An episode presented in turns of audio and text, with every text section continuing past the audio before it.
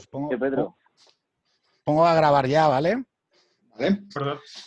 Ya, ya hemos empezado, ya estamos en extremo centro, no sé cómo llamarlo, macho.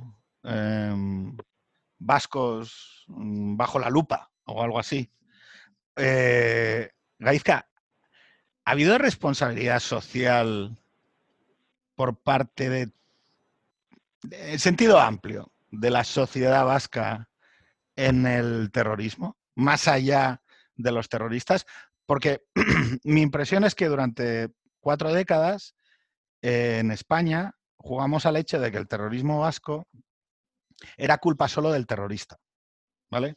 Es el terrorista el que pone las bombas, es el terrorista el que comete el secuestro, es el terrorista o la banda organizada quien comete el delito, pero no dejamos orillada algún tipo de exigencia al resto de la sociedad en su conjunto. Yo creo que la, responsabilidad es compartida y va por grados. ¿no? Eh, está claro que la responsabilidad última reside los terroristas. Luego hay un segundo círculo alrededor de los terroristas que eran el, entorno de ETA, que recordemos que había una coalición, Riva Tasuna, que luego se fue demostrado judicialmente que formaba parte o que tenía conexión directa con ETA y recibían alrededor de un 15% de los votos. Yo creo que el, en el caso del Sinn Féin Irlanda del Norte no hay ningún grupo terrorista que tenga un grupo organizado de apoyo tan amplio como el que tuvo ETA y en parte explica su larga longevidad. ¿no? Hubiera sido imposible sin tener ese 15% digamos, de apoyo de la población vasca y en menor grado eh, Navarra. Luego, aparte de ese 15%, había una extensa zona, digamos, intermedia, eh, que si no estaba exactamente a favor de ETA en absoluto, tampoco hizo nada eh, para manifestar su, su, rechazo a la violencia. ¿no? Es decir, la mayor parte de las manifestaciones contra ETA fueron minoritarias. Y yo tengo una experiencia de, chaval, que la repito mucho, eh, cuando iba al instituto, después de cada atentado había una manifestación de gesto por la paz, ¿no? Se ponían señores de gesto por la paz, una pancarta contra el atentado, y delante de la pancarta de, los pacifistas había una manifestación antipacifista. Siempre había más gente en la manifestación antipacifista que la pacifista. No sé si ha pasado algo así en algún lugar del mundo, pero había muchos más dispuestos a enfrentar a los pacifistas que los pacifistas. Pero es que la mayoría de la sociedad no estaba ni en una manifestación ni en otra. La mayoría de la sociedad estamos pasando de largo. Entonces, claro, nuestra responsabilidad... espera, espera. Detente en eso. La mayor parte de la sociedad no estaba ni en una ni en la otra. La mayor parte de la sociedad, voy a formularlo y aquí ya Jacob y Oscar Press, la mayor parte de la sociedad no tomaba partido entre los que mataban y los que no mataban. los que eran asesinados. Esto, esto se, o sea, lo hemos orillado durante muchos años, Oscar, Jacob. Yo creo que de hecho Yo creo que sí.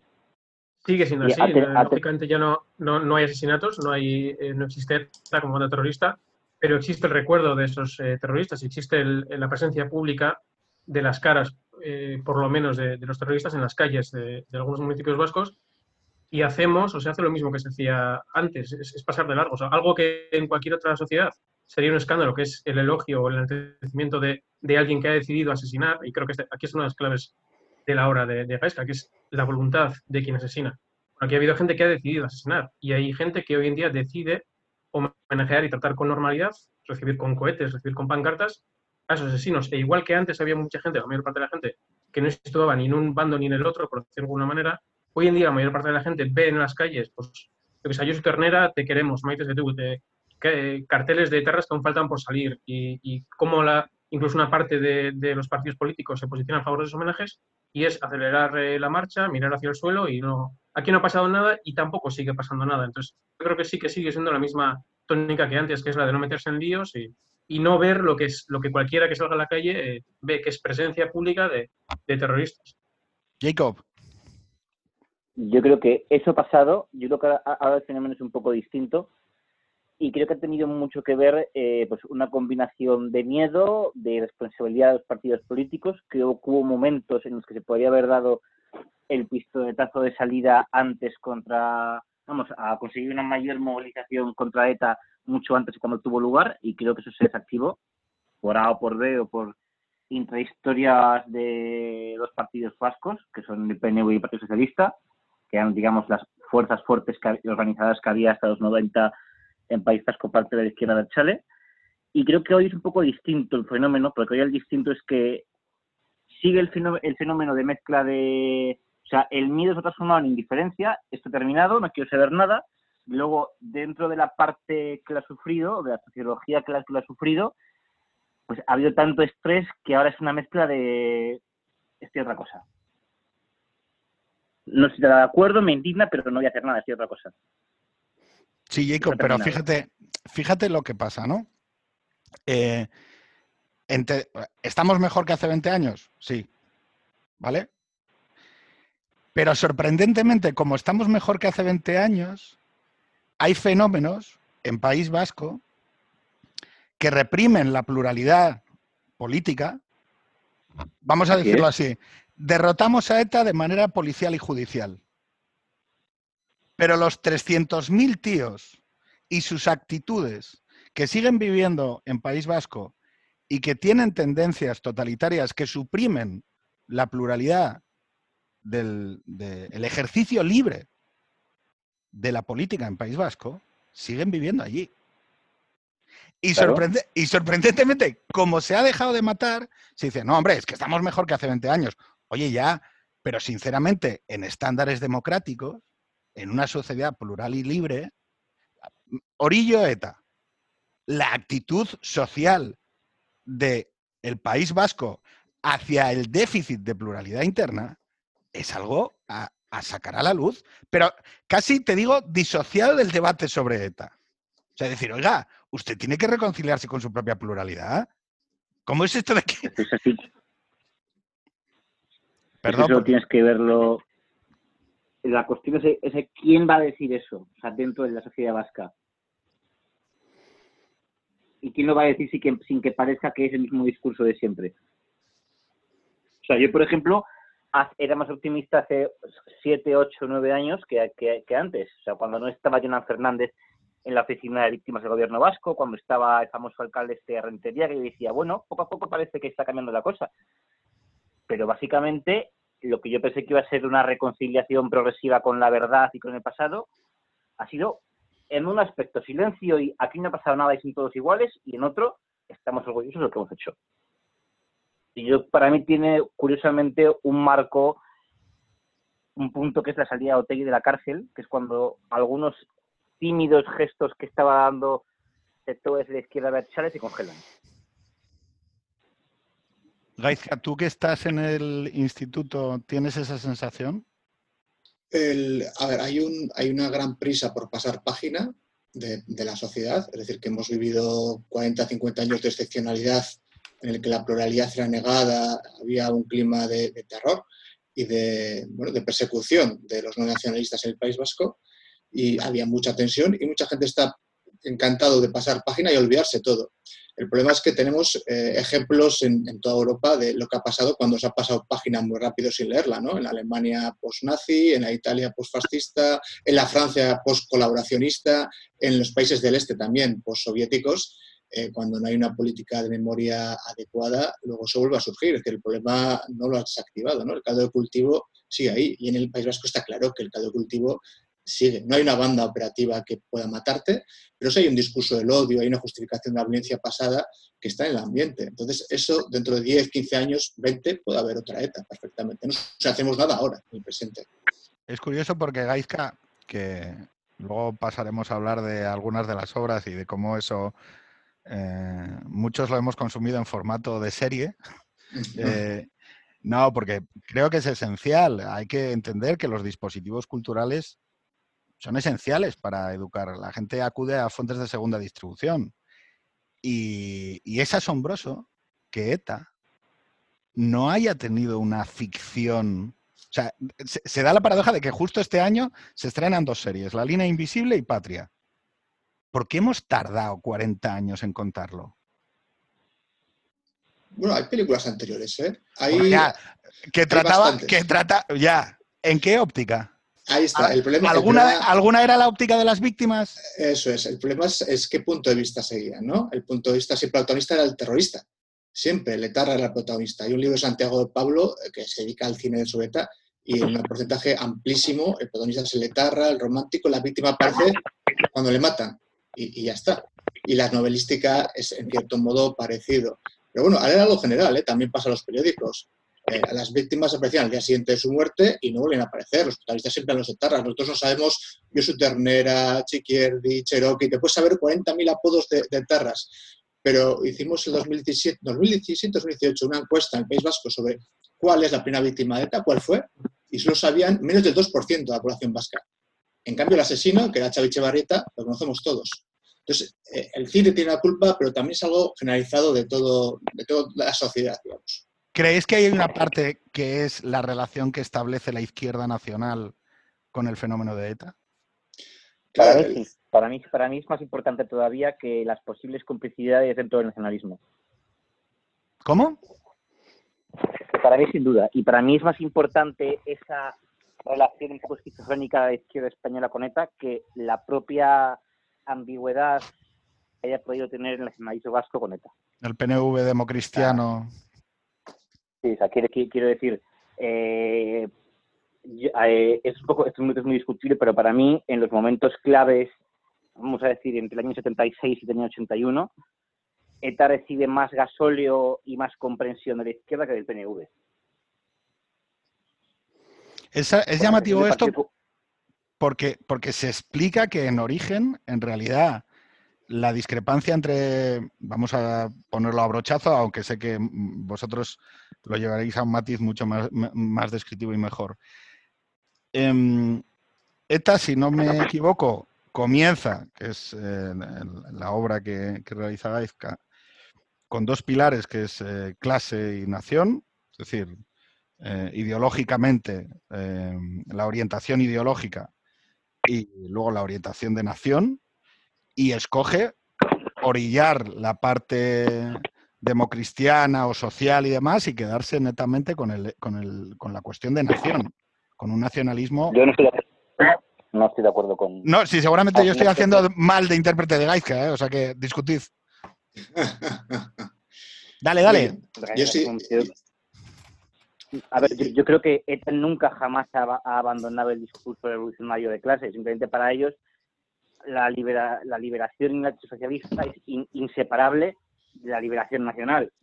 Pero Jacob, los primeros líderes de los primeros líderes de la ETA eh, revolucionaria no son gente de clase, no son obreros. No, pero es que, es que no, lo, han sido en casi ninguna guerrilla de extrema izquierda en el mundo potente. Mira Montoneros en Argentina. Eran todos chavales de clase media alta provenientes de, la derecha. O sea, eso, eh, eso no quita que la organización tenga un carácter revolucionario izquierdista. Otra cosa es que otros grupos prefirieran priorizar más el tema social que el tema nacional y a partir de ahí hicieron una evolución. Para mí ETA ha sido monista en, ese, en su interpretación, no es, que haya, no es que haya orillado la lucha social, desde mi punto de vista. Yo, yo discrepo un poco eh, del compañero, sobre todo la dictadura se ve muy claro, ¿no? ETA nace como grupo nacionalista radical puro, Luego sí es cierto que adopta parte del discurso marxista, igual que está haciendo el tercer mundo, ¿no? lo que llaman nacionalismo revolucionario, que es un mix entre nacionalismo y marxismo muy sugeris, pero luego todas las decisiones que tiene ETA son de gente de izquierdas. Y ahí ETA, en, un, en un sutic, llega a decir, ¿no? Aquí no se ha echado a nadie por no ser de izquierdas, o sea, por ser derechas, pero sí se ha echado por no ser nacionalista. Entonces, siempre que hay un debate entre las dos almas, digamos, la alma patriótica y el alma social, siempre gana la patriótica. ¿no? ETA nunca ha llegado a acuerdos con grupos de izquierda o extrema izquierda, pero sí ha llegado a acuerdos con grupos nacionalistas, ¿no? como el PNV o con otros posteriormente. Siempre ha intentado aliarse con los nacionalistas porque su óptica, y esto ya es casi maoísmo, ¿no? ellos veían con la posibilidad de aliarse con la burguesía patriótica, la burguesía nacional, contra el invasor extranjero, pero en ningún caso iban a aliarse con el proletariado español, que para ellos objetivamente eran invasores, eran enemigos. Entonces, yo no, ¿Cómo, es posible entonces que la izquierda nacional los salude de esa manera tan moderadamente amistosa? Hay que ponerse en contexto de la dictadura, en el contexto de los años 60, 70, el que enemigo de mi enemigo es mi amigo, ¿no? Quien lucha contra Franco es mi aliado, sobre todo cuando los, propios etarras sufren pues, eh, encarcelamiento, juicios completos de Burgos, ejecuciones. Ahí entra en, juego la solidaridad antifranquista, pero luego se va a ir perdiendo. A partir del atentado de la, calle Rolando, de la cafetería Rolando, perdón, en, Madrid, en 74, ahí hay un giro importante en los acontecimientos.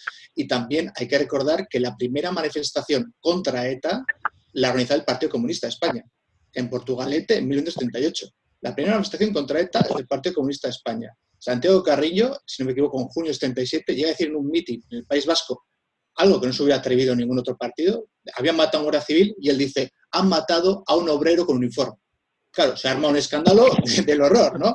Pero son los primeros que llegan a decir que, ETA es terrorista, el Partido Comunista, y luego, posteriormente, el Partido Socialista. Otra cosa la extrema izquierda, que le cuesta muchísimo más acercarse. Entonces, yo creo que eh, la izquierda, digamos, eh, nacional, la izquierda española, en la transición sí da un cambio, que no había tenido la dictadura, y luego en los años 80 está claro, ¿no? El Partido Socialista ya eh, está frontalmente contra ETA. Luego, es curioso que nuevas generaciones de, gente de izquierdas, ya en los años 90, los años 2000, pierden este, esta herencia de, Santiago Carrillo, personaje al que, por cierto, odian, ¿no? y eh, ocurre lo contrario, vuelve a ser el enemigo de mi enemigo, ¿no? el enemigo del Estado, el enemigo del gobierno, el enemigo del PP, es mi, amigo, y se vuelve a acercar, eh, digamos, la, la, extrema sobre todo, al mundo de ETA. Oye, vamos a ir un poco por el, por el origen, porque yo creo que lo, lo hace especial a, a las investigaciones de Gaizka, que actuó como asesor en la línea invisible, y lo que retrata, yo creo que a mis ojos novedoso, porque no, nunca lo había visto, y cuando la primera vez que lo ves, claro, te llama la atención, es, oiga, ¿este de dónde surge? ¿De dónde surge la voluntad de matar? ¿De dónde surge en una sociedad occidental, es verdad que eh, reprimida por una dictadura, pero ojo, que el País Vasco, yo soy de Asturias, o sea, en ningún caso fue el, punto focal de la, represión franquista. Y sin embargo, de repente se dan como en, como en una serie de, mix eh, los condicionantes para que un grupo de gente de clase media, media alta, podemos decir, ¿no? con un cierto acceso a formación y demás, decidan en los años 70 comenzar a matar bajo un proceso intelectual. No sé si me explico. Bajo un proceso no explosivo emocional, sino como una decisión racional. Es, muy interesante lo que has dicho de la represión, porque existe todavía el mito, ¿no? que el País Vasco fue la región más atacada por el franquismo, que una invasión franquista a Euskadi, sobre todo en el País Vasco, eso es un, digamos, algo que es intocable. Pero luego te pones a ver los datos objetivos y las regiones que más represión sufren son Andalucía y Extremadura, pero con una diferencia brutal, ¿no? Y en cambio, eh, provincias como Álava y Navarra son las que más voluntarios dan al bando franquista. Entonces dices, bueno, lo que nos han contado no es exactamente la realidad y desde luego no explica el nacimiento de ETA, ¿no? ETA hay que explicarlo eh, de otra manera. Y yo acudiría al contexto internacional, porque ETA empieza a matar en el 68, pero si miramos un poco por encima a lo que está pasando en el mundo, la RAF en Alemania, Brigadas Rojas en Italia, el neofascismo también en Italia, eh, el IRA provisional en Irlanda del Norte. Es decir, que en todo, el, en todo el planeta, el mundo occidental, no en el bloque comunista, el mundo occidental están empezando sus grupos terroristas a la vez que ETA. ETA es administración local un fenómeno universal, no, no, es, no es algo excepcional que, que empiezan a matar en el 68. Es perfectamente normal en el contexto de Europa occidental, sobre todo. ¿no? En el bloque del este, la policía secreta es tan efectiva que no hay ningún conato terrorista porque los fulminan a todos. Digamos que en el bloque del oeste la policía es bastante menos efectiva y la policía franquista era eh, bastante inútil, por decirlo suavemente, que sí se puede crear un grupo terrorista. Pero no es tan raro que un grupo de intelectuales, de chavales jóvenes, universitarios, que empiezan a leer a Fanon, a, este tipo, a Mao, a este tipo de, trabajos, se empiecen a creer su, propio mundo y, miren también lo que ha pasado en Cuba, a Che Guevara, a Argelia, a Vietnam, y digan, bueno, esta receta que han aplicado Che Guevara y Castro en Cuba, pues ¿por qué no hacerlo también en Euskadi? ¿no? Y lo intenta aplicar. El, problema es que, claro, la Euskadi de, 1968, que es una región hiperindustrializada, con una gran riqueza, eh, no tiene nada que ver con la Cuba de, Batista, ¿no? no tiene que ver absolutamente que ver. Entonces, en vez de una guerrilla, que era su sueño, acaban convirtiéndose en un grupo terrorista que es, digamos, el sucedáneo que les queda. Claro, pero fíjate, eh, yo como persona eh, que entiende la, manera de pensar de, izquierdas, creo que soy el único de aquí. Eh, no, yo digo broma. es que los otros dos son un poco fachas, te lo digo por, para que lo sepas, Gaiska. es por em, defecto, o sea. Lo prueba de lo contrario se asume. El tema es que, fíjate, mucha gente de izquierdas articula, bueno, es que ETA estaba peleando contra el régimen de Franco. Es un poco como lo de Carrero Blanco, ¿no? Las bromas, el... Bueno, es, actuar violentamente contra un régimen dictatorial que reprime es legítimo. Está rebozado de algún tipo de legitimidad, ¿no? Entonces, bueno, matar, si me empujas, te diré que está bien, porque al final se atreven a hacer eh, una resistencia de carácter violenta, donde no te conviertas en víctima, sino que conviertas al régimen en la víctima, ¿no? Y entonces, ole, Carrero Blanco y voló y no sé qué y tal. Esto es muy común en la izquierda, o sea, pero muy común. O sea, aún a día de hoy, en 2020, si se lo comentas a chavales, te dirán que ole, ¿vale? Claro, pero y a partir del 78, proceso constitucional, España se incardina dentro de un proceso de transición que evidentemente tiene sus particularidades, asesinatos de la extrema derecha, asesinatos de ETA, los años de plomo y todo lo que me mieras. Pero y a partir del 78-82, ¿qué sentido tiene? y, el mito de la ETA antifranquista, que es el que mencionas, ¿no? Eh, eh, a ETA le molestaba muchísimo que le llamaran antifranquista. ETA llega a decir que no somos antifranquistas, nosotros luchamos contra España y Franco está accidentalmente a la cabeza, pero si el día de mañana dicen, si se proclama la Tercera República, lucharemos contra la Tercera República, porque el régimen, tipo de régimen les da igual, ellos lo que quieren es la independencia de una nación supuestamente conquistada por otra, es una lucha nacional. Entonces, que hay una dictadura o no, se la trae al pairo. Lo que pasa es que la, izquierda antifranquista eso no lo ve claro, ¿no? Eso les, cuesta, no, no lee los propios documentos de ETA que lo deja claro. Y, y, lo curioso, la prueba de, yo creo que definitiva de que ETA nunca fue antifranquista, que luchaba por otra cosa, es que solo el 5% de las víctimas mortales de ETA son durante el régimen. El resto, el 95%, es durante la democracia parlamentaria. Cuando ETA empieza a matar más, es durante la democracia parlamentaria. Los años en los que ETA más mata son 1979, 1980. Es decir, después de eh, la aprobación de la Constitución española y después de la aprobación del Estatuto de Autonomía del País Vasco, que convierte a la región vasca en una comunidad, por primera vez en toda su historia, jurídico-administrativamente unida, con un estatuto, un gobierno propio, con un idioma cooficial. Eso nunca había pasado en la historia. Y justo cuando se consigue es cuando ETA mata más. Por tanto, no luchan contra Franco, luchan contra otra cosa. Mira, hablemos con nombres y apellidos. Otegui. Otegui, el que suena como leendacarizable por parte de gente del PSOE, que te dice, bueno, ¿y por qué no vamos a votar a Otegui como leendakari? Es terrorista hasta el 87. O sea, está afiliado a la banda ETA hasta los 87. O sea, eso, pero ¿por qué esto no produce contradicción? Oscar, eh, Jacob. Yo creo que lo dan por, por algo superado. Es como si, fuera una característica que puede borrarse fácilmente, como haber, como haber votado a Zapatero, por ejemplo, no sé, que puedes pasar página de, algo así. ¿Lo estás echando en cara o...? No, no, no, no, no, ese... más, se me ha venido.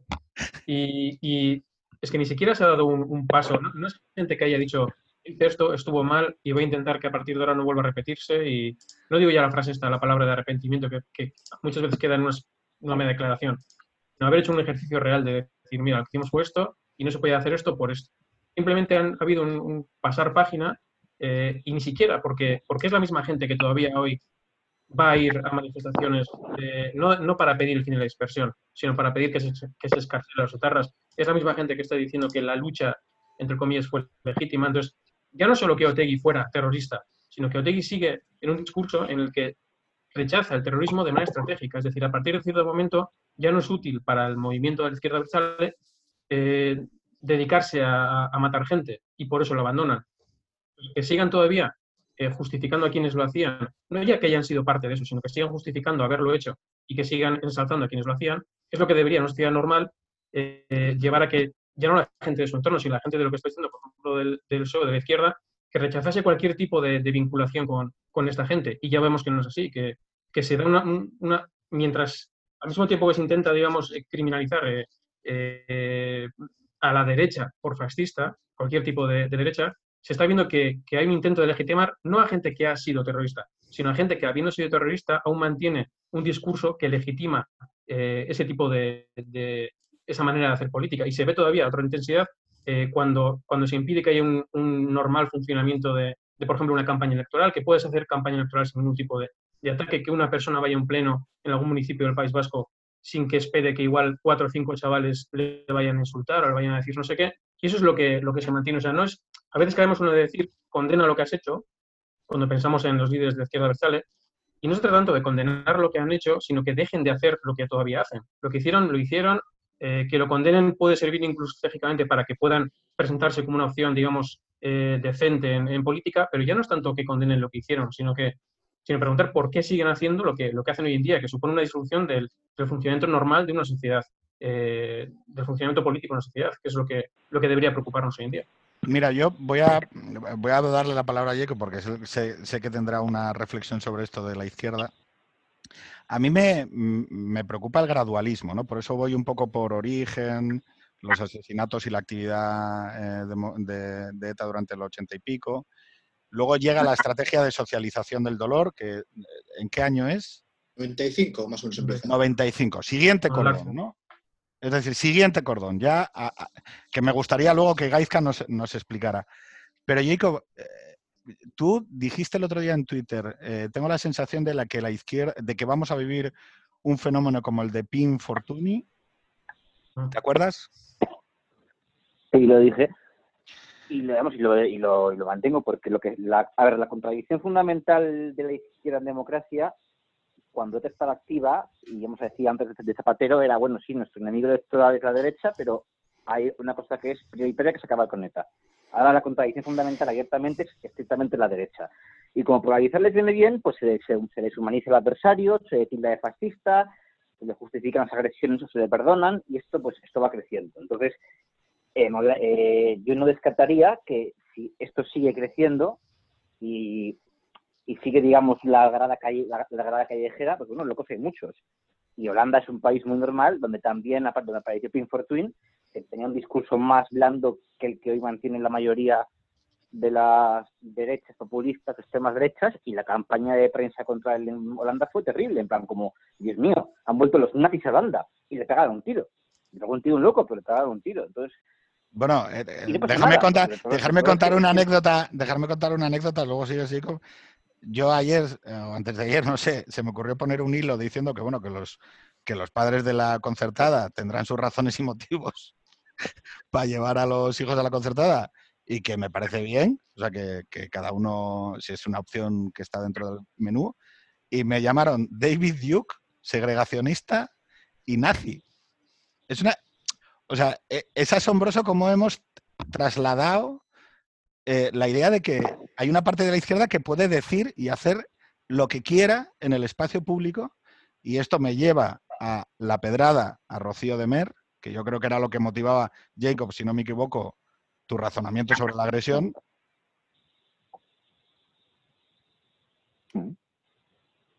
La cuestión, Jacob, es confrontar con esto bajo qué eh, esquema se realiza. Izquierda-derecha, porque esa es una de tus obsesiones. No, que no, yo creo que lo que hay que decir es que en este, en este país y el, País Vasco como ejemplo paradigmático, también de Cataluña, pero sobre todo el País Vasco, la izquierda tiene un problema muy serio con el pluralismo político. Y además es creciente, no es un fenómeno que vaya menos, es un fenómeno que va más, que igual no existía tanto hace 10 hace diez años. Y eso es algo que se tiene que decir, no tanto como una confrontación izquierda-derecha, como, oiga, que nosotros también tenemos una legitimidad, también somos un actor más en el espacio público que tiene la misma legitimidad que usted. ¿Cómo no voy a poder ir yo a Estado o no voy a poder ir yo a no sé dónde? ¿O no va a poder ir a Rivera a, Rentería? Gaizka, una... No es que van a provocar, ¿no? Sí, sí, no. van a provocar y por lo tanto es legítimo que se les tiren piedras, ¿no? Gaizka, te preguntaba antes de la estrategia de socialización del dolor. ¿Cómo se produce la conclusión? Porque Claro, todo esto no es fruto de un fenómeno pasional, sino que está recogido en discusiones y en pasos graduales en donde, no, no, es que lo correcto es esto hoy. Claro, la, ponencia, eh, la estrategia de asociación de sufrimiento, que digamos surge más o menos mediados de los 90, 95, suele hablar del asesinato de Gregorio Ordóñez, precisamente como el, punto de, de, inicio, hay que tener en cuenta que ETA estaba muy, muy debilitada. Los años 80, los años, a partir del 85 son los años del coche bomba, ¿no? Hipercore, eh, Vic y demás, porque ETA es débil y no puede hacer ya atentados con pistolas, que es lo que hacía antes, o no puede hacer tantos como antes. Entonces, el, coche bomba es algo mucho más seguro para el terrorista. Es un coche, lo o te vas y cuando explota tú no estás ahí. Causa muchas víctimas, causa mucho impacto mediático, eh, pero el, terrorista no le cogen. Eh, pero aún así, la policía empieza a mejorar, la Policía de la Guardia Civil, sus, eh, sus, acciones, a tener cada vez más comandos y ya a principios del 91, 92, 92 sobre todo, empiezan a caer, ¿no? Cae la cúpula de ETA, se detiene a los institutos la cúpula de ETA y ETA se da cuenta que no puede seguir matando, que antes era matado sobre todo policías de Guardia Civiles y militares. Tienen cierta protección, tampoco los coches bombas eh, le dan tanto rédito político y sobre todo luego pueden venirse en su contra, como pasó en Hipercor, ¿no? que puede darle publicidad negativa. Entonces, en el 95 se decide ir a por... Exactamente cómo un coche bomba te puede dar publicidad positiva.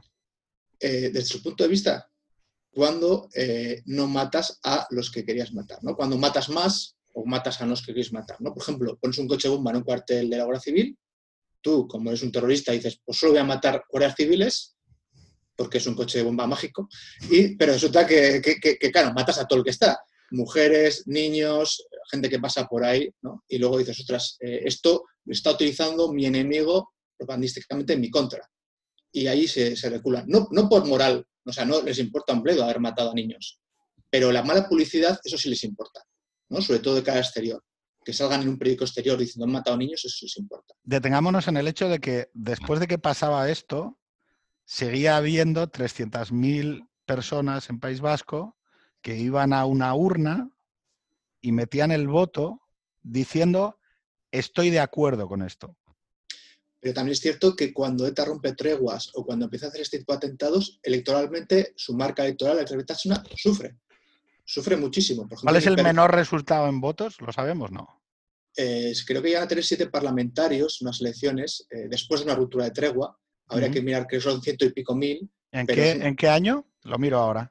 Eh, yo no sé, a finales de los 90, a principios de los 2000, habría que mirar exactamente qué, qué elecciones son. ¿Qué será? ¿1998? Eh, después, la siguiente yo creo que ruptura de tregua, pero se puede enviar ahí. Salen 224.000 votos, 14 escaños, ¿vale? Menos, tiene, llega a tener la mitad. Vale, entonces elecciones al Parlamento Vasco, vascas, 2000, eh, espera un segundo, ¿eh? 2000, 2001. Puede ser. que, espera, que como me hace el micro de. Jacob, disculpa que es que te tengo silenciado porque tu micro hace ruido. Mira, el siete escaños, 143.000 votos. Eso es. Claro, la cuestión es, es que después de una tregua tienes a 143.000 electores en una sociedad que dicen que les parece bien eso, más sus familias, sus hijos, sus abuelos, es decir, sus entornos. Lo llamativo es, joder, la sociedad española y el gobierno español tenían un problema teórico bastante, o sea, quiero decir, incluso te digo estratégico, de decir, oye, es que esto forma parte de nuestra sociedad. ¿Cómo cojones lo abordo? O sea, son gente que no cree y que está fuertemente inculturada en... O sea, no te digo que sean nazis, es que son peores. O sea, en el sentido de que tienen una teoría alrededor de ejercer la violencia política. Y eso está ahí. Y está todavía colgando. Sí, es un porcentaje de sociedad muy relevante. Los Grapo nunca tuvieron esos. O sea, si, ¿cuánta gente votaba al PCR si se hubiera presentado? Un 0,1%, ¿no? Entonces, nunca ningún grupo terrorista en Europa, quitando el Sinn Féin, es la única otra excepción, tiene tanto apoyo. Es, imposible. Y eso es lo que hace que ETA dure tanto. Porque hay un apoyo, porcentaje importante de la población vasca. No es ni, ni de lejos la mayoría, pero están ahí, ¿no? Y eso son gente que luego va a las manifestaciones y la apoyan, va a la rico taberna a tomarse el pot, echan el dinero a hucha, están las manifestaciones, hacen pintadas o son reclutados para ser nusetarras. ¿no? ETA siempre tiene cantera nueva para, integrarlo. Y otros grupos terroristas no lo tienen. ¿no? Y eso explica por qué, mientras todos los grupos que surgen a la vez de ETA en los años 60, las RAP, las rojas, los fascistas, en los años 80 desaparecen, ETA continúa. ETA y el IRA provisional. Y los, lealistas también en Irlanda Norte. Son los únicos grupos domésticos, de terrorismo doméstico, que sobreviven en Europa mientras eh, el resto desaparecen. Jacob, ¿por qué crees que en País Vasco genera algo así? Luego Oscar también. Vosotros como gente joven, nacidos ya plenamente en una sociedad alejadísima de la dictadura. En vuestra impresión es, y como vascos, ¿por qué creéis que una sociedad genera algo así? Eso mismo iba a preguntarle a este ahora, pero claro, no creo que haya respuesta, que es ¿por qué en otros fenómenos terroristas o por qué en otras sociedades sí que se da, si no un rechazo, al menos sí que no se da esa, esa digamos, simpatía necesaria, ese mínimo de simpatía necesaria para, para que pueda continuar, no, no para que surja, que eso es fácil que surja un, movimiento terrorista, sino para que pueda continuar, ¿por qué en el País Vasco sí que se da esa, esa especie de normalización o esa aceptación, aunque sea callada, de, del terrorismo? Y ya sé que nos pregunta fácil, creo que es lo que vas de preguntar, pero esa es la pregunta que me llevo haciendo yo bastantes años, no lo suficientes, porque, porque también cualquiera que haya nacido aquí ha sido parte de, esa especie de, no preocuparse por esos asuntos, pero ¿qué es lo que hace que, aquí sí que se den esas condiciones para que un movimiento como ETA, una banda terrorista como ETA, pudiera haber seguido durante tantos años eh, causando dolor y asesinando sin que tuviera un precio ni siquiera político, su brazo, digamos, político? ¿Qué es lo que hay o qué es lo que no hay aquí que hubiera podido frenar esa situación? Es lo que yo no sé, ¿es un, problema de educación o ha sido un problema de, herencia de algún tipo? Porque esencialismo no, no podemos eh, caer, pero está claro que aquí ha habido algo que no ha habido en otros sitios. ¿Y por qué, es, por qué ha pasado eso aquí o, cómo podríamos responder a, esto? Sí, había Yo creo que la izquierda versal fue muy hábil en construir relatos y en construir memorias que son completamente ficticias, que no son reales. Yo, por ejemplo, le pregunta, yo le pregunté una vez a, un tío mío, que es una persona que tuvo en una época cierta simpatía por la izquierda del Chale, y claro, ellos tienen el recuerdo ficticio de que a finales de los 60, principios de los 70, hubo muchísimos muertos en Euskadi en controles de policía, en que la policía entraba y te pagaba un tío en casa porque no te arrapía a tu mujer, y como que tiene la sensación de que hubo una especie de una riada masiva de, de violencia. Claro, luego miran los datos y las víctimas policiales en ese periodo, 68 a 75, siguen siendo menores a las, víctimas de ETA. luego, por ejemplo, tú preguntas a alguien de mi edad y ellos creen que hasta los 90 ETA solo matará guardias civiles y policía. Y la gente y, la, y se olvida la salvaje campaña anticoncejales, la campaña antiempresarios, cómo se destruyó completamente a tiros a la UCD en País Vasco, especialmente en Guipúzcoa, porque antes de la, antes de la, de la de esta ponencia de los años 90, en la época, digamos, de los años de plomo, ETA se, se reventó a la derecha vasca no nacionalista, o sea, especialmente a UCD, que era la que tenía más posible potencia electoral. Y también se olvida, por ejemplo, que el primer, el primer empresario que mata que era Ángel Berazadi, que no era una persona que tuviera carne del PNV, pero era una persona que tenía un prestigio enorme en el mundo nacionalista. Y sin embargo, su asesinato causó mucho estupor, pero nada más. Pero causó mucho estupor, fíjate, Jacob. Es que la lógica es perversa. Causó mucho estupor porque es, no, a nosotros, nosotros ellos, no nos van a matar. O sea, el hecho es que una sociedad convive con esa idea. Que es, oye, es que hay una parte de la sociedad vasca que cree que matar al rival político a tiros, que que alguien la campaña de concejales, que, que alguien vaya en una lista municipal alternativa es motivo legítimo para pegarle un tiro en la cabeza. O sea, hace un retrato psicológico extraordinariamente potente sobre, psicológico, histórico, perdón, eh, sobre las motivaciones del terrorista. Pero, y sobre la gente que dice, oye, con el voto, esto está bien, lo valido, eso es la hostia. Eso es lo que me parece abrumador y me parece algo sobre lo que, eh, quiero decir, muchas veces hablamos de la desnazificación alemana. Pero ¿dónde está el proceso similar en la sociedad vasca? O sea, vamos a decirlo así. Todo, el rato estamos hablando de la reconciliación como el hecho de que a las víctimas se las restituya. Bueno, me parece básico. Pero ¿dónde está el hecho de educar a la sociedad vasca, a esa parte de la sociedad vasca, en que sus comportamientos son absolutamente intolerables? Ese, ese es el debate y lo hemos visto en una nueva campaña electoral, en donde de repente ha habido un partido que ha querido hacer un mitin y otra vez volvemos a lo mismo. Entonces, claro, lo raro de todo esto es, oye, ¿este debate dónde está? O sea, quiero decir, más allá de que, más allá de que hayamos avanzado y de que hayamos mejorado, ¿no? decíamos en, el 90 y pico, eh, la estrategia de socialización del dolor. Y entonces empieza los 2000. Y en los 2000 lo que tenemos es, ya lo sabéis, la, para mí, el, gran avance político que es la ley de partidos, ole a la ley de partidos, porque es lo que acaba empujando a la debilidad absoluta y máxima. El, me gustaría someterlo a vuestra opinión. ¿Qué opinión tenéis de Giguren? Gaizka, ¿tú qué, crees? Qué, papel crees que tiene Giguren en todo esto?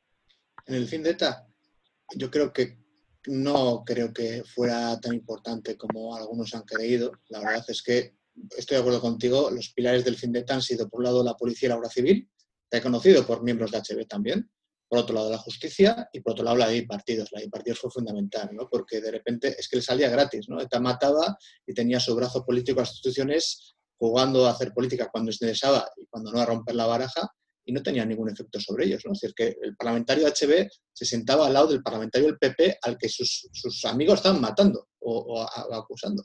De partidos rompe eso. Bueno, si mientras seguís matando, os caéis en casa. Y ahí surge eh, Aralar, surgen otras serie de alternativas de izquierda brechale, pero no violenta, que empiezan a tener ciertos resultados modestos, pero resultados. Y ahí tiene mucho miedo la izquierda brechale y es cuando empieza a presionar a ETA. Pero hasta la ley de partidos, izquierda brechale era el sumiso brazo eh, político de ETA, pero sumiso y servil. Con la ley de partidos, poco a poco, una manera muy discreta, empezará a cambiar. Pero hasta entonces eran, digamos, los, los morroy de, ETA.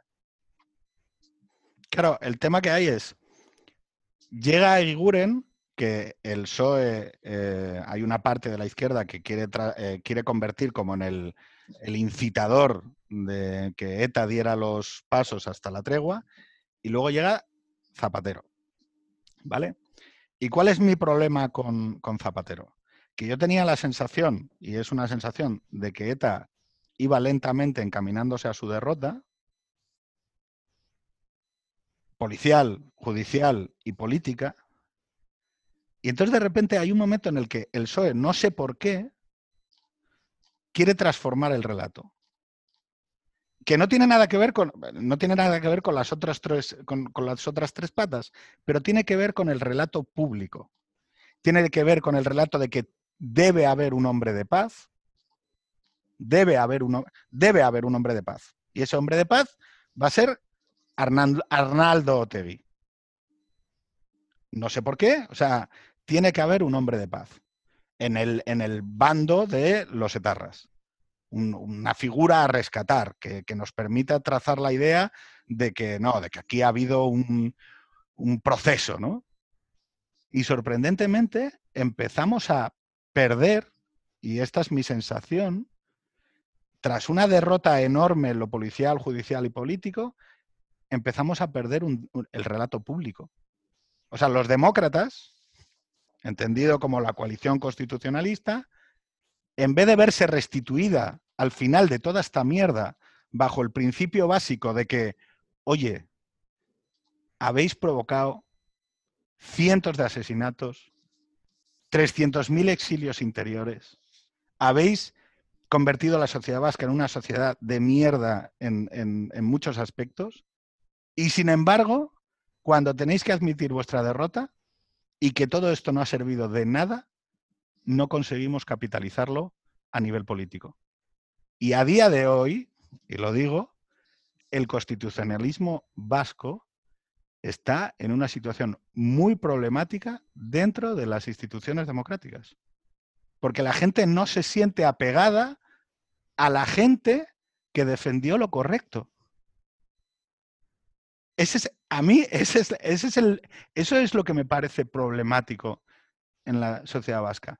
Que cuando todo esto se derrumba y, cae bajo su propia contradicción, lo que surge no es la restitución de quienes han defendido la bandera de la libertad durante décadas en Euskadi. Oscar.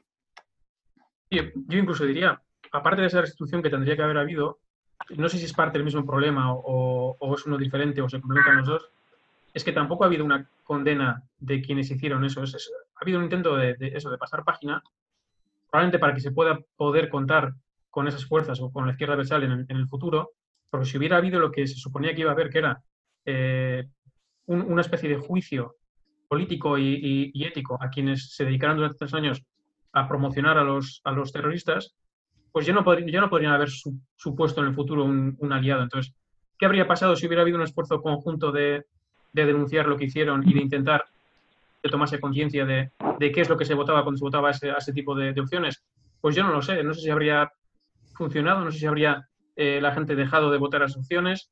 Eh, entonces, lógica tendría que haber subido, eh, también tendrían que haber sido absorbidos en, otras, en otras fuerzas, pero no, no sé lo que, lo, que, lo que habría pasado. Lo que es eso, que por una parte no ha habido una destrucción y creo que más importante aún es que no ha habido una reflexión personal, no sé si puede haber reflexiones colectivas, pero una reflexión personal de qué es lo que supuso no solamente el terrorismo de ETA, sino qué es lo que supuso el apoyo político al terrorismo de ETA y qué es lo que supone hoy en día seguir apoyando esas, esas opciones. Entonces, lo que ha faltado aquí eh, es, un proceso de reflexión. Y, claro, el, problema es que tú no puedes forzar una reflexión individual.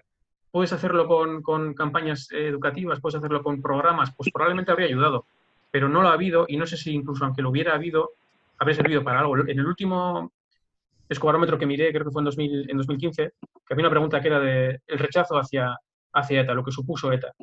Y me parece que era más del 30% el, el grupo de, de personas que me habían contestado que no mostraba un rechazo total a ETA. Entonces podía caer dentro de, sí, pero en su momento fue necesario, o sí, hasta no sé cuándo. Entonces se vendía como algo positivo cuando se salió en prensa eh, que, más de un 60% mostraba un rechazo total a ETA, pero no se decía lo contrario, que un 30 y pico por ciento de gente todavía era incapaz en 2015 de manifestar que ETA, sin ningún tipo de matiz, fue una cosa horrible. Entonces a mí eso es lo que me, me preocupa cuando pienso en lo que pasó y sobre todo me preocupa de aquí en, adelante. Es, qué es lo que va a pasar con, los chavales que, están hoy en día creciendo y que a lo mejor no tienen eh, referentes para poder decir, pues esto es lo que pasó y este que tengo aquí al lado hizo esto y apoya esto. Entonces, ese es el problema que, veo. Jacob. Yo creo también que en este sentido el discurso sobre el terrorismo y la memoria del constitucionalismo, que al final vamos a decir del españolismo, ha sido un poco errado porque al final hablas para los tuyos, ¿no? O sea, también tienes que interpelar al votante nacionalista o al electorado nacionalista. Y ha habido muchísima gente nacionalista que para mí sí, alta, sí estuvo claramente a la altura de las circunstancias. O sea, los Buchaguils en el PNV en los 80, aunque nadie les hizo caso dentro del partido, pero estuvieron.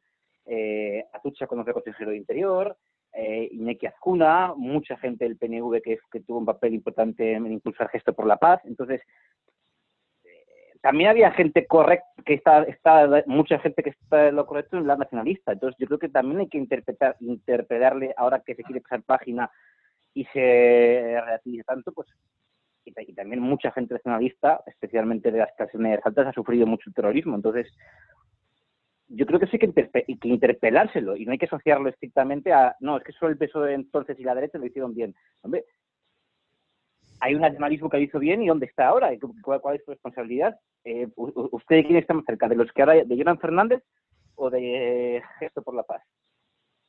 Y de la tucha que querían matar. Una pregunta. Hay que decirlo, sabemos si, si, se quiere remover conciencias. O sea, eh, tú hablarías de ampliar el frente, pero es que yo creo que, que ese frente antiterrorista a día de hoy es que nadie lo quiere coger. De los, de los nacionalistas, Em, no, no, no se quiere hacer una apelación a ese tema porque se considera, y además yo creo que lo explican ustedes bien, que hay que orillarlo y, dejarlo atrás. Yo os quería preguntar a los tres, y sé que es un tema polémico, oye, ¿el papel de la Iglesia en todo esto? Ya sé que son muchas fases y habrá nombres propios, nombres colectivos y habrá de todo, pero ¿y el papel de la Iglesia en todo esto? Gaizka, dale. Pues es, como has dicho tú, es muy complejo y además son muchas décadas, ¿no? Y, se suele hacer eh, análisis muy, muy, digamos, muy de brocha gorda a veces y hablar de la complicidad de la Iglesia vasca como si fueran todos los sacerdotes iguales y, no es cierto, no es justo. Aunque sí hay un sector que sí eh, fue importante, ¿no? Teoriarte cuenta sus memorias eh, que antes de empezar a matar, antes del 68, pues él tenía dudas morales por ser cristiano. Entonces fue a un sacerdote y le dijo, oye, es que estamos discutiendo a ver si podemos matar o no a alguien, teoría era un dirigente de ETA, Y, choca contra mi moral. Y le dijo el cura, si es por la patria, no pasa nada. Y te doy cuenta, a partir de entonces perdí la fe. dije, hombre, si un cura me dice esto, pues eh, claro que voy a creer, ¿no? Y es cierto que en los años 60, 70, muchos sacerdotes o estudiantes del seminario que se secularizan acaban en ETA o en el entorno de ETA, ¿no? Es muy famoso el caso de, bueno, la primera víctima de ETA es José Antonio Pardines, lo matando chicos, pero es que el compañero que está con, Pardines, Feliz de Diego, lo mata a un cura, diez años después. O sea, diez años después de que mate a Pardines, su compañero lo mata a un cura que ejercía de cura. O sea, daba misa y pegaba tiros. Y esos casos ocurrían. Son una minoría, pero son reales. Claro, eh, para hacer un análisis real habría que extenderse muchos, muchas hojas. Pedro Ontoso tiene un libro que ha sacado el año pasado, por ejemplo, sobre la iglesia, que está muy bien, y yo creo que hay que, hay que andar cuidado, eh, ni ocultar lo que ocurrió, ni tampoco eh, hacer análisis de gorda. De todas maneras, no creo que la iglesia fuese muy diferente al resto de la sociedad. Es decir, que tenía los mismos problemas dentro y las mismas tendencias que la sociedad vasca en su conjunto no era especialmente peor ni, desde luego especialmente mejor. Quizás debió ser especialmente mejor y eso sí que es reprochable. ¿no? Claro, pero es que se supone que la Iglesia aspira a un ideal ético y moral. Entonces es complicado, es complicado compaginarlo con, bueno, no, no fueron peores que el resto. Hombre, vale, genial. Oscar. Luego que, luego es que además eh, hay casos, muchos casos concretos que conocemos de, gente dentro de la iglesia que no estuvo a la altura, como el que acabas de mencionar, o como se tiene, como el, Ismael Larrieta, el, que a mí es uno de los casos que más eh, me impactó cuando lo conocí, el de Salvatierra, el caso en sí y el papel de, del sacerdote. Pero no, no hay o no, o no hemos conocido casos de, igual que en la sociedad civil hubo gente que, que se plantó y se manifestó contra, contra ETA, gente que dentro de la iglesia hubiera tenido un discurso, pues además es que es lógico, un discurso cristiano, eh, y que hubiera servido para, para, para alguna conciencia. Es decir, es que esto, esto va contra, contra lo que somos. Esto no se puede eh, justificar, no se puede asesinar, no se puede secuestrar y quien haga esto no es parte de, de, lo que somos nosotros. Entonces, o bien nos han producido, que imagino que sí se produjeron, o bien no los, no los hemos conocido o no había un trabajo de, de sacar a la luz ese tipo de, de, declaraciones que yo creo que habrían venido bien en su momento, porque nos acordamos de lo malo, pero no sé si es que no hubo o no, o no lo hubo con la suficiente amplificación, discursos entre la Iglesia firmes eh, en contra del terrorismo. No sé si, si fue lo primero o lo segundo. Yo creo que hay bastantes sacerdotes que sí se posicionaron en contra del terrorismo, pero eran sacerdotes, digamos, de infantería. No eran mm. obispos o de una parroquia pequeña o sí. Rafa, Rafa Aguirre, por ejemplo, profesor de teología de la de Deusto, muy famoso. Gesto por la Paz estaba repleto de sacerdotes o cristianos de base, pero eran una, la, digamos, la base de la iglesia, una parte importantísima de la base de la iglesia cristiana en el País Vasco sí tuvo un, componente importante el movimiento pacifista, por ejemplo. Otra cosa son la jerarquía eclesiástica, que ahí yo creo que estoy más de acuerdo contigo. Patria, una de las partes, uno de los capítulos que, yo creo que impacta más es el, que relata el comportamiento de la Iglesia hacia, hacia la familia. Esa, esa especie de estrategia de la soledad, ¿no? Eh, cómo eh, el impacto del terrorismo no se detenía solo en el, gesto de la muerte, sino que le acompañaba toda una serie de estrategias de la soledad em, hacia el entorno del que era de la víctima. Y que yo creo que es una de las cosas que, que sorprenden porque va más allá de la acción del terrorista. No sé si me explico. Es una acción... A mí justo, Dale, Jacob. A mí justo ese capítulo me pareció el más inverosímil de la novela, porque hay, mucha intrahistoria y uno pues, sabe de muchos curas que hicieron tal, hicieron B, sabe cómo era la actitud de determinados obispos, pero vamos, me pareció demasiado chocarrero choca, choca, chocarrero y real. Ningún cura le va a decir a la, a la, a la viuda, tu marido está ya matado o lo mata por un bien. Las cosas eran más sutiles a veces incluso más perversas, pero no eran, no eran así. a mí me pareció el más irreal con, con, diferencia. Yo, por ejemplo, el caso más parecido es el caso de cuando mataron a un, profesor de CP en el año 80, creo que fue en Modevieta, que era un tío que era de derechas, la iglesia se dio una Modevieta, el cura era una persona muy nacionalista, dijo, hay una lucha justa en la propia misa, dijo, hay una lucha justa por la liberación de nuestro pueblo, pero no puede traducirse en sangre como esta. Vale, pues ahí te están diciendo, vale, que sí, que en, la misa de mi padre me están diciendo que sí, que puedo decir, todo de mi padre, pero hay una lucha justa. Pero que aunque tiene excesos, pero es distinto, digamos, a como lo, relata la, novela. Pero tú no crees... Que... conozco, por ejemplo... Pero tú no crees que, por ejemplo, eh, el exilio interior vasco, que alude a una situación social que va más allá del, asesinato, es algo que eh, puedo estar de acuerdo en que quizá eh, eso es una novela, ficción, y por lo tanto el, autor retrata igual de forma ¿no? la realidad. Pero hay algo que no nos hemos contado sobre esto. O sea, yo, mira, amplío la, la pregunta. ¿Creéis que las series de Patria, La línea invisible y una ficción ayudan a explicarle a la gente eh, lo que pasaba allí? Jacob. De la línea invisible, desde luego, además me pareció, me pareció muy, muy didáctica. Luego yo además tengo muchas, luego te comparte, yo tengo muchas dudas, pero es que a mí es una novela que no me gustó, entonces es, una cuestión mía, personal, que no me gusta ni el trato de la realidad ni el desenlace, y no creo que vaya a no sé qué utilidad va a tener o si va a ser contraproducente. La línea invisible sí, lo que pasa es que tiene que haber más ficciones, porque está muy bien hablando de disfrute, pero también hay que hablar de los años de plomo, hay que hablar de la persecución del empresario, hay que hablar de lo que hace el concejal en, en un pueblo de Guipúzcoa, y, son, cosas que, está, que están pendientes todavía. Y justo Patria, es que yo, soy muy crítico Patria, es una, es una opinión personal mía que además no tiene mucho mucha amiga, pero ¿Por qué? no sé hasta qué punto justo Patria va a ser útil. ¿Por qué, ¿Por qué no te gusta Patria? ¿Te gustó el libro? Porque a mí me gustan muchísimo los de Raúl Guerra Garrido, o sea, tiene dos maravillosos que están centrados en el asesinato, bueno, siete o no, en la persecución a dos empresarios distintos, uno de los 70, que se llama Lectura Insólita del Capital, que es una radiografía maravillosa de... Sí, ese me lo recomendaste porque lo tengo en casa. Y luego la, la, la, carta, que es también de Raúl Guerra Garrido, que es un libro maravilloso, sobre muy duro, sobre la extorsión, sobre un empresario que está siendo extorsionado y pierde un poco el control. Y creo que son, y además justo me parece que describe mucho mejor la realidad vasca. A mi patria, patria me pareció muy esquemático, a ratos moralista, me pareció, es que no me gustó. Y el desenlace me pareció muy fantástico. Oye, Gaizka no lo sabe, pero nosotros al final de cada hora, eh, ya llevamos una horita hablando de esto, eh, recomendamos libros, ¿vale?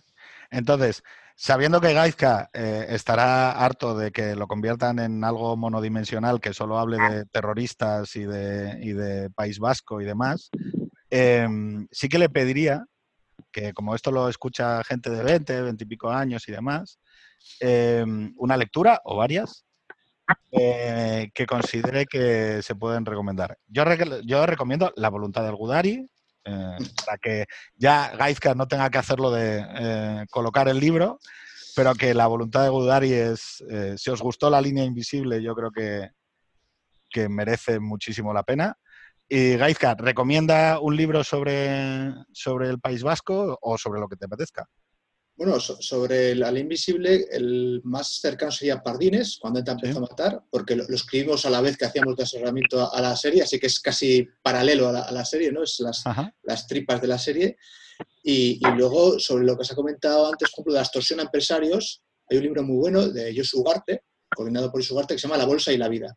No, la bolsa Sí, la bolsa y la vida. La bolsa y la vida, eh, que yo creo que es el, mejor estudio sobre eh, todo lo que sufrió la clase empresarial en el País Vasco. Eh, no solo la extorsión, las campañas de ETA contra intereses, los secuestros, las bombas, que es una historia por contar todavía que es bastante dramática. Y ahí coincido. Claro, el problema que tenemos es que los libros de historia, que nos llevan mucho tiempo, son muy sesudos, nos pasamos años en los archivos para sacarlos, están muy bien y yo me estoy encantado de hacerlos, pero luego los lee muy poca gente y, hay que asumirlo con dignidad. Hay que hacer series, hay que hacer series. Hay que hacer algo que vaya más allá, ¿no? Las series, por ejemplo, es una buena herramienta porque llegas a gente joven, llegas a un público mucho más amplio. Claro, el debate está entre el rigor de un libro de historia, que cada frase que pones, hay una nota a pie página de dónde has sacado esa información, y una serie, una película, una novela en el que el rigor se pierde, pero se gana mucho más en otras cosas, ¿no? En divertimento, en ocio, en, audiencia. En dinámica, en audiencia, Y ese es, algo que, que, los historiadores nos duele un poco, pero hay que hacerlo, Entonces, la, la colaboración con la línea invisible me lo he pasado muy bien y aunque se han tomado los guionistas, que son un poco caroncetes, se han tomado bastantes, ficción, bastantes licencias, pero claro, han hecho algo que va a llegar mil millones de veces más de que todo lo que voy a hacer yo en toda mi vida. Y por eso estoy, muy contento de eh, contar licencias que ves trozos de verdad y trozos que van a llegar a la gente. Oscar, ¿alguna recomendación? No, pues, en ese, en ese sentido, eh, casi como término medio entre la ficción, la serie de ficción y el, libro de, historiador, es el documental, que es, yo creo, por lo menos en mi caso, lo que más me, me ayudó a, a, empezar a interesarme por, por el tema. Es, si pensamos en, en el País Vasco, en la obra que, una obra que puede ayudar a que gente que igual no habría accedido a este tipo de, de información eh, acceda es los documentales de, de Iñacarteta, es 1980, por ejemplo, eh, que esos tiene la parte de audiovisual que, que, digamos que te permite estar viéndolo de una manera pasiva y no estar, como decía Gaisca, yendo a las notas a pie de página, y por otra parte el rigor en principio no, no se pierde tanto como en una obra de ficción. Yo, hablando antes de lo de Patria también, a mí me, me, echó para atrás y de hecho no la he leído eh, precisamente por eso, porque esperaba encontrarme con, con una obra de ficción que me iba no a contar lo que pasó, sino a dar una especie de, de visión ficcionalizada de lo que pasó y cuando conoces algo, yo creo que me habría sentido raro al leerlo. Entonces, eh, entre el, la obra de rigor del historiador y, el, y, la obra de ficción está el documental, que también es otra forma de, de hacer llegar igual a las generaciones más jóvenes eh,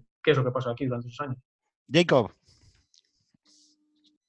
Bueno, yo no quiero sonrojar en, en, exceso a Gaisca, pero yo su libro se lo regala, se lo he contado antes, se lo, se regalado ya a cuatro personas porque me parece, eh, para entender en síntesis el origen de ETA, me parece el, el mejor que he, leído, he leído hasta ahora.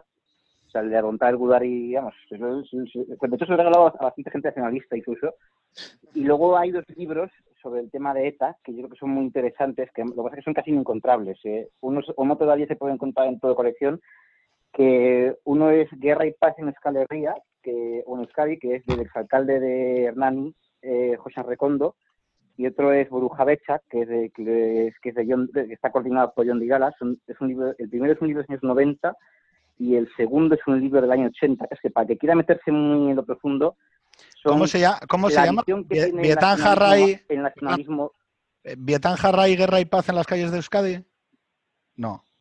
Sí, ese es. Que ese pero es. Para los títulos soy espantoso. Es ese. Vale. Vietan Jarra y Guerra y Paz en las calles de de José Antonio Recondo. Sí. Ese y el de Brujabecha, que es de John Digala, bueno, continuado por John Digala. Son dos libros muy buenos para entender la visión que tenía del terrorismo, de la génesis del terrorismo, eh, el nacionalismo 100% democrático y 100% decente, que también lo, que también lo había, aunque perdió en, en, demasiadas ocasiones las batallas internas.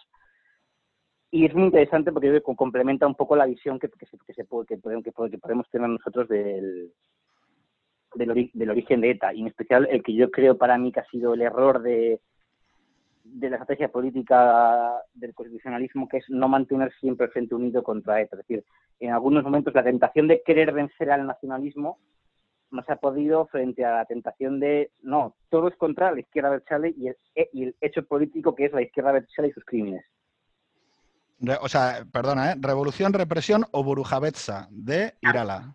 Ojo. Eh, vale, lo tengo. 175 euros en segunda mano, no, no te digo nada.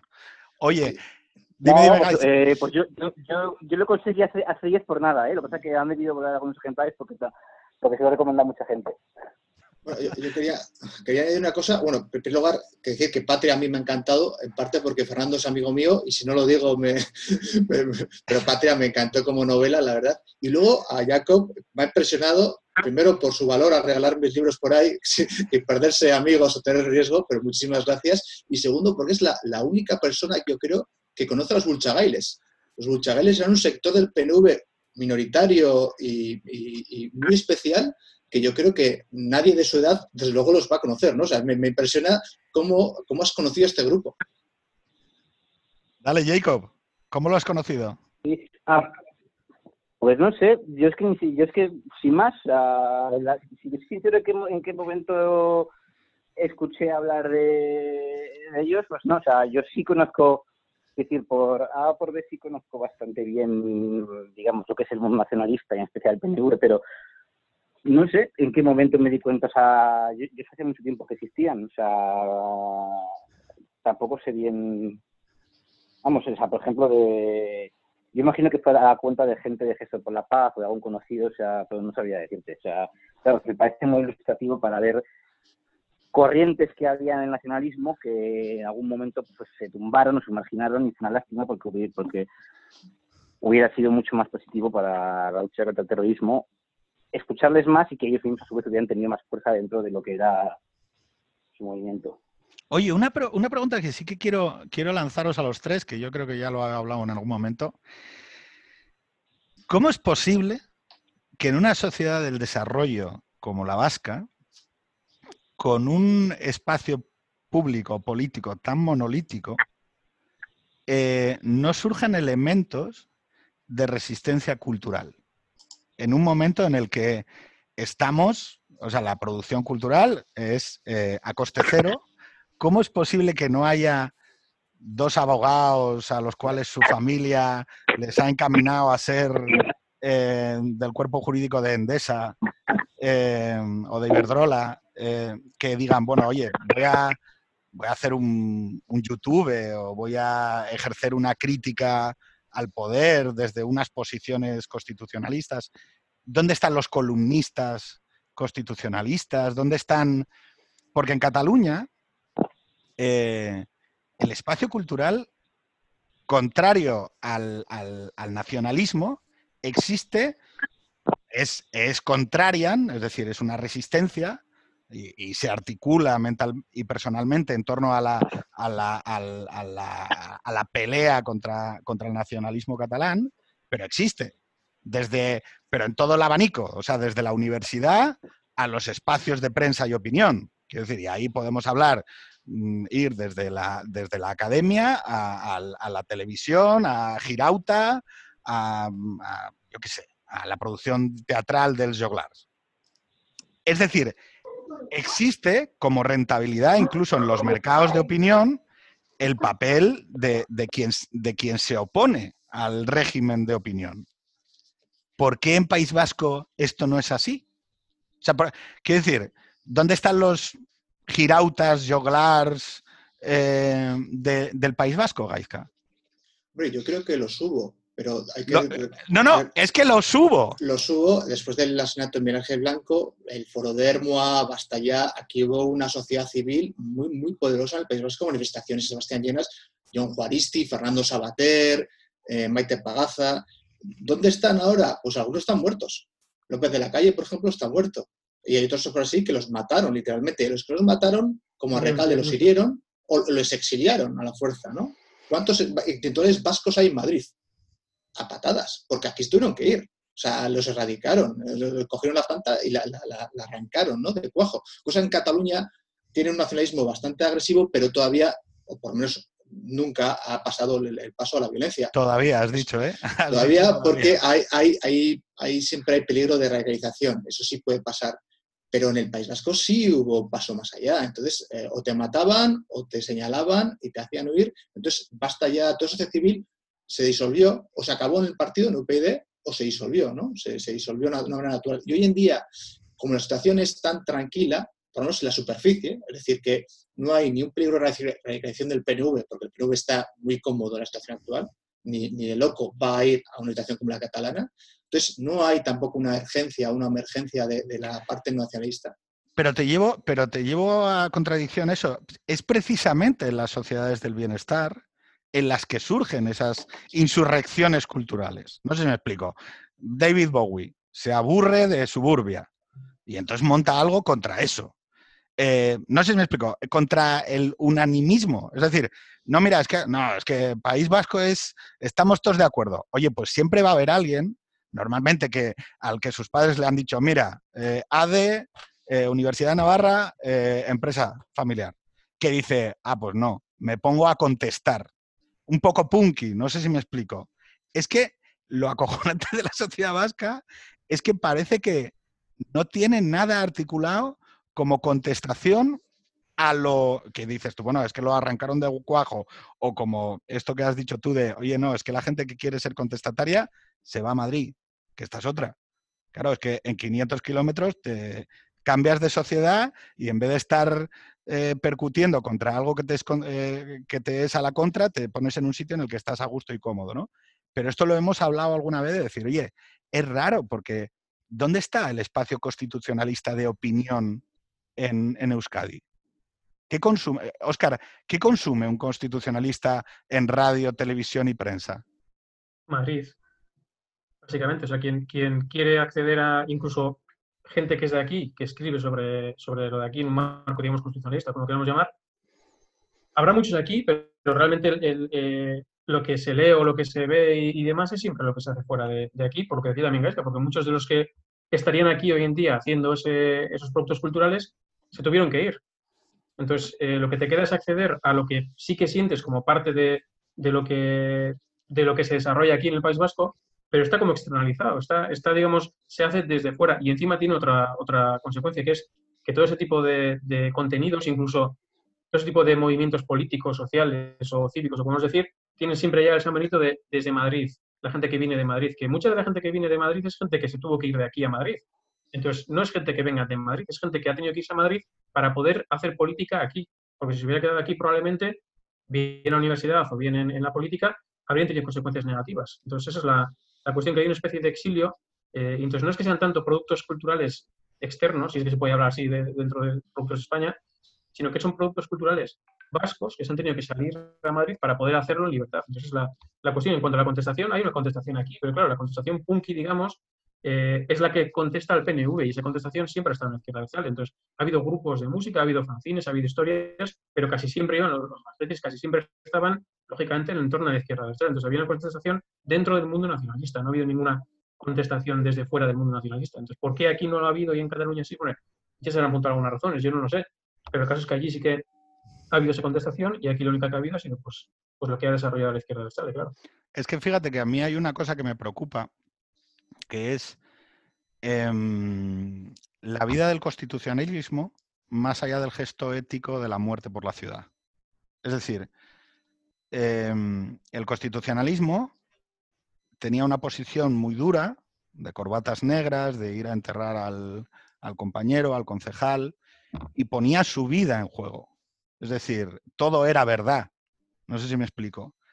Y entonces, en muchos casos, mm, solo ese gesto ya legitimaba tu existencia.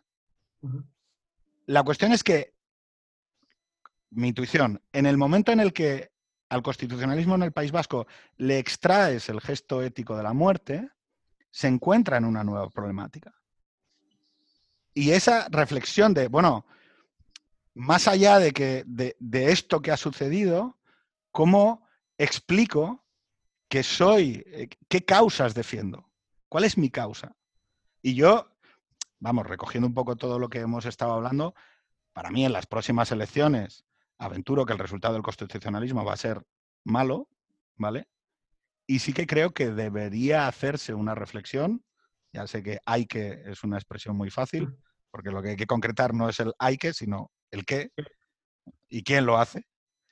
Pero sí que creo que el constitucionalismo en País Vasco es merecedor de una reflexión que le acredite la potencia eh, ética que ha tenido durante todos estos años, pero que lo ponga en curso de ser algo que ofrezca en el siglo XXI algo más, quiero decir, sin restarle legitimidad a lo que ha sido, pero que explique cuáles son las nuevas necesidades de la sociedad vasca en el siglo XXI. Chicos, os pido una última reflexión. Elecciones, ¿cómo lo veis? Y ya con esto acabamos, ¿eh? que tenemos que ir a comer. Raizka, ¿cómo lo ves? Pues decía Revilla, el presidente de Cantabria, respecto al PP en Cantabria, ¿no? que siempre ganaba el PP, decía, si el PP pone candidato a una vaca, gana la vaca. Pues en el País Vasco pasa lo mismo. O sea, si el PNV pone una vaca de candidato a, al Endacari, va a ganar la vaca. Y esto es algo que se ha asumido universalmente, tanto aquí como en Madrid, desde los años 80, incluso cuando el PNV nunca ha llegado casi al 40%, es decir, que siempre ha sido una minoría, nunca, nunca ha tenido una mayoría absoluta, ¿no?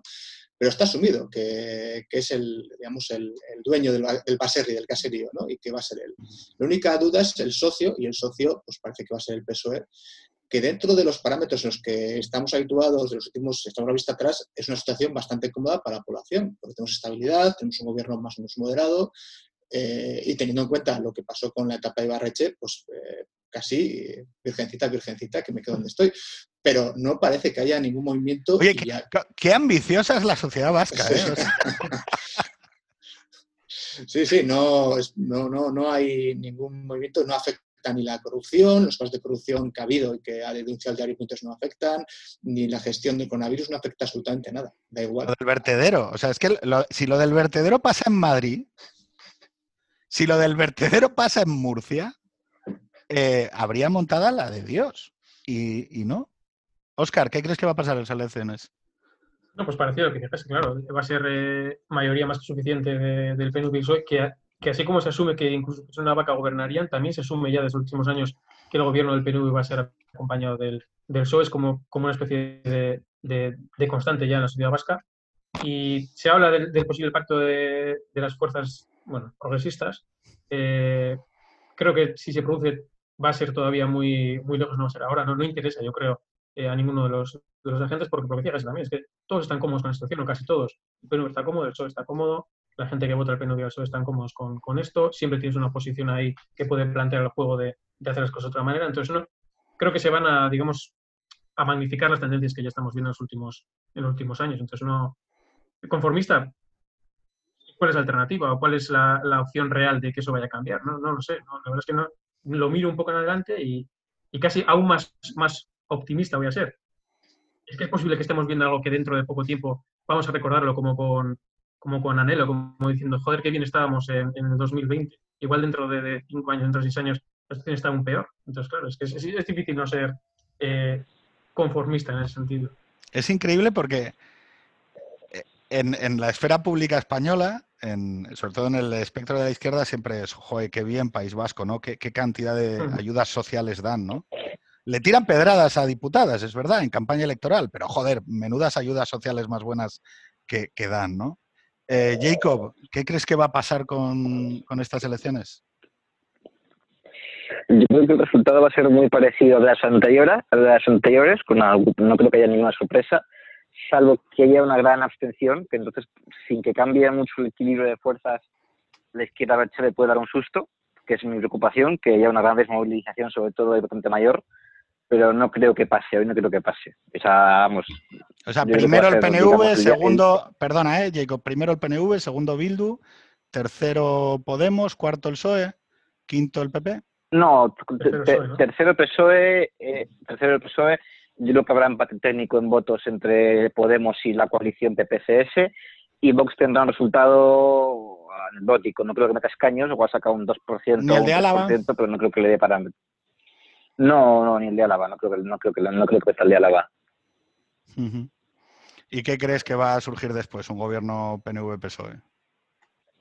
Sí, PNV-PSOE. O sea, yo creo que al PSOE de Madrid no le importaría probar con la izquierda Berchales, sin duda algún día lo hará, pero yo creo que para el PSOE vasco todavía eso es eso es, un, pues es inasumible, todavía es inasumible, no sé las nuevas generaciones cómo serán, porque las juventudes socialistas suelen ser mucho carreras, pero para, el PSOE vasco todavía, ¿para qué, ¿para qué se van a meter en eso? ¿no? O sea, están bien con el PNV, está, mantienen estabilidad, o sea, la izquierda Chávez juega a la ruleta rusa, no tiene ninguna, no tiene ninguna necesidad. ¿Y qué itinerario crees que debe seguir el constitucionalismo en Euskadi? Para mí, eh, esto es para, hablar mucho, pero yo creo que tiene que haber un cambio gordo, no tanto de posicionamiento ideológico como de presentación y de estrategia. Y sobre todo que es que yo creo que una cosa que es que mal que pese, para mí, por ejemplo, la marca PP, aunque saque sus votos, está muerta en País Vasco. Y la respuesta no debe ser, por ejemplo, Vox. Entonces, no sé. Sin de... Ya Mayor Oreja dijo en los 80 que había que hacer una un UPV vasco, ¿no? Como UPN en Navarra. Pues te, estaba escuchando, te estaba escuchando y estaba diciendo, estaba diciendo un UPN. Pues algo, algo una fuerza, ¿Quieres una fuerza girondina que al mismo tiempo sea españolista. Sí, y no sucursalista, que es el problema que tiene para crecer, que es lo que es lo que hay que hacer ahora, volver a crecer, porque hay un voto que ahora que está claramente para. Hay un voto que normalmente votaba el PP o incluso el PSOE o dudaba entre los dos, que ahora está en el PNV, porque el PNV es el garante, de, ahora mismo parece ser el garante del orden, la moderación y la estabilidad. Entonces, ¿para qué votar al PP para qué votar al PSOE pudiendo votar al PNV que le van a mantener todo tranquilo? O sea, tú quieres montar, eh, a ver, eh, si lo adivino, una, bueno, montar, eh, recoger, recoger un votante. Yo no, yo no, ¿eh? No, ya, ya, ya, digo, digo, que crees que el constitucionalismo debería ahormarse alrededor de una serie de valores semiconservadores de, de centralización, reconocimiento de la lengua y los fueros, moderación, pro business, pro familia. Eso en parte, pero sobre eso en parte, pero sobre todo estar mucho en la sociedad vasca, que no es lo mismo que ser vasquista, sino estar mucho en la vida cotidiana vasca, que es algo que el constitucionalismo ha abandonado mucho en los últimos años, sobre todo desde que Mariano Rajoy ganó las, elecciones. Es decir, estar en la vida pública, estar en las calles, pues que, pues, eh, siempre ha sido muy difícil para que conseguir candidatos en País Vasco, ¿no? Pero yo que sé, no, que, que, la, que cantera del PP Vasco, por ejemplo, no, que no sea estrictamente eh, el, PP, el PP del Distrito 6 de Bilbao y el PP de hecho. No sé si me entiendes. O sea, sí, sí, no, impuestos, bajos, impuestos bajos. O sea, quiero decir que, que, volver, a, volver a estar en la vida cotidiana, cotidiana vasca y sin estar asociada a Madrid, porque Madrid hace mucho, hace, Madrid lastra mucho a, a las posibilidades de constitucionalismo vasco, porque se entiende que el voto se ha acabado entendiendo que no siempre ha sido así, se ha acabado entendiendo que el voto de a un partido nacionalista es un voto a la versión nacional estrictamente de ese partido. Entonces, yo creo que eso le vendría a marcar perfil, perfil propio, aunque a mí me ha parecido positiva porque es inevitable la alianza PP Ciudadanos. ¿Sabes quién, ¿Sabes quién marcaba perfil propio, no, Jacob? Mucha gente. Borja, Borja, Borja Semper. Sí, pero no, no, pero no, es, no es el perfil propio que yo me refiero. Aizka, este tú no lo sabes. No, pero eh, Jacob es, para el, hater, vasco, es el opinión, ¿eh? hater mi, opinión, ¿eh? Para el electorado vasco no. Eh, eh, Jacob es el hater oficial de Borja Semper en, en esta comunidad. Qué, qué, exageración, Pedro, qué exageración. Pues, por favor, has traído aquí a gente que, me, que le da mucho más caña que yo. Bueno, oye, Gaizka, eh, un placer. Eh, la verdad es que me alegra mucho. No, no sé, no sé mm, cómo articularlo, pero la verdad es que me satisface, porque a veces es un poco el escenario en, País Vasco es un poco triste y por lo menos escuchar voces serenas a uno le, le alegra la, por lo menos la, la, mente, ¿no? Y le pone la posibilidad de un escenario optimista enfrente de los ojos. Ah, yo creo que objetivamente estamos muchísimo mejor que los últimos 40, 50 años. Y eso por, no, o sea, lo puedes discutir mil maneras, pero hoy en día no hay ETA, eh, no tienes amenazas. O sea, si yo hubiese vivido hace, yo hubiese tenido, digamos, eh, hubiese publicado hace 20, 30 años, ya me habrían quemado el coche como mínimo y ya tendría mi, mi, nombre en una diana. En cambio, ahora sí puedo hablar, como yo, cientos de personas. Entonces, estamos en una situación mucho mejor, en la que se puede hablar, se puede eh, hacer política, los que política, en, mi caso hacer historia, tenemos el Centro Memorial de las Víctimas de Terrorismo en Vitoria, que es donde trabajo yo. Entonces, hay un potencial que antes no existía, porque antes lo importante era salvar la vida y, era lo prioritario. Ahora ya no, ahora ya podemos ir más allá. Lo que hagamos a partir de ahora ya no depende de ETA, dependemos de nosotros mismos. Entonces, yo soy mucho más optimista de lo que podía ser los años 80, los años 90, que eran, eran bastante horribles y oscuros. ¿no? Y creo que de cara al futuro eh, tenemos posibilidades de hacer cosas que antes no podíamos hacer.